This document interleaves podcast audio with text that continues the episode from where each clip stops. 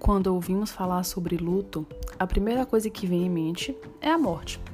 Mas quando se trata do envelhecer, o luto pode ser várias coisas. Fez sentido para você? Não? Continue nos ouvindo para que eu possa te explicar melhor.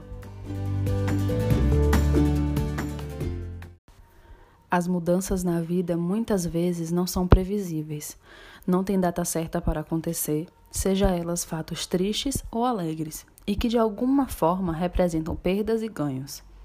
A mudança percebida como ganho é aquela que valoriza o novo, o começo de novas experiências e promessa de dias felizes, que normalmente associamos à juventude. Se o término de uma fase da vida é sentido como perda, podemos interpretá-lo como uma morte simbólica. Ao longo de nossa existência, temos a oportunidade de aprender a lidar com esse sentimento, elaborando e superando o luto. Entre as inúmeras mudanças experimentadas pelo ser humano, a velhice é vista como perda e por isso deve ser enfrentada com coragem. Com isso, vemos que nós, em sua maioria, vivemos em um contexto de negação da morte, mesmo que todos os seres humanos vivenciem a morte de alguma forma, e entenda que faz parte de seu processo de desenvolvimento, aceitar as perdas ainda é muito difícil. Se entendemos que envelhecemos a partir do momento que nascemos, Pode-se dizer que adquirimos e perdemos muito neste processo. O envelhecimento tem a marca de perdas sucessivas que se acumulam ao longo da vida. Essas perdas se caracterizam em mortes simbólicas, que necessitam ser elaboradas para que aconteça a resolução do luto. Doenças, amputações e aposentadoria são condições que desencadeiam crises e inculcam no ser humano a ideia de que a velhice e o fim se aproximam.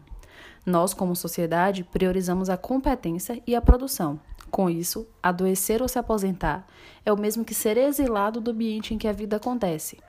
Então, não é difícil entender aqueles que evitam isso a todo custo, não é mesmo? O sentimento de inutilidade e a necessidade de se fazer útil para pertencer à sociedade faz com que o idoso sofra com cada pequena perda. Coisa que parece boba no nosso dia a dia se torna motivo de luto e muita tristeza. Perdas pessoais, como a última menstruação, por exemplo, para algumas mulheres, os cabelos brancos ou ausência de cabelos, a dificuldade a andar, a falar, as perdas profissionais, como a aposentadoria, as doenças, a exclusão de alguma atividade doméstica, o roubo de sua independência, a morte de animais de estimação ou até mesmo perder algum pertence que goste muito, seja ele até uma presilha de cabelo. Tudo isso pode gerar um sentimento de luto. Assim, é necessário que o idoso seja incluído.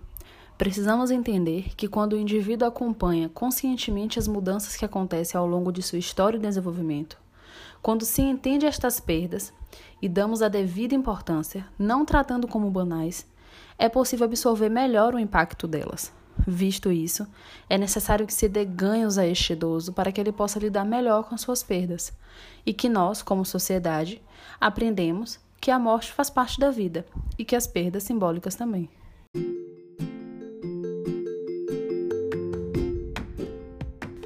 Então é isso, galera. Esse foi mais um Desconstruindo a Velhice. Espero que tenham gostado do episódio de hoje.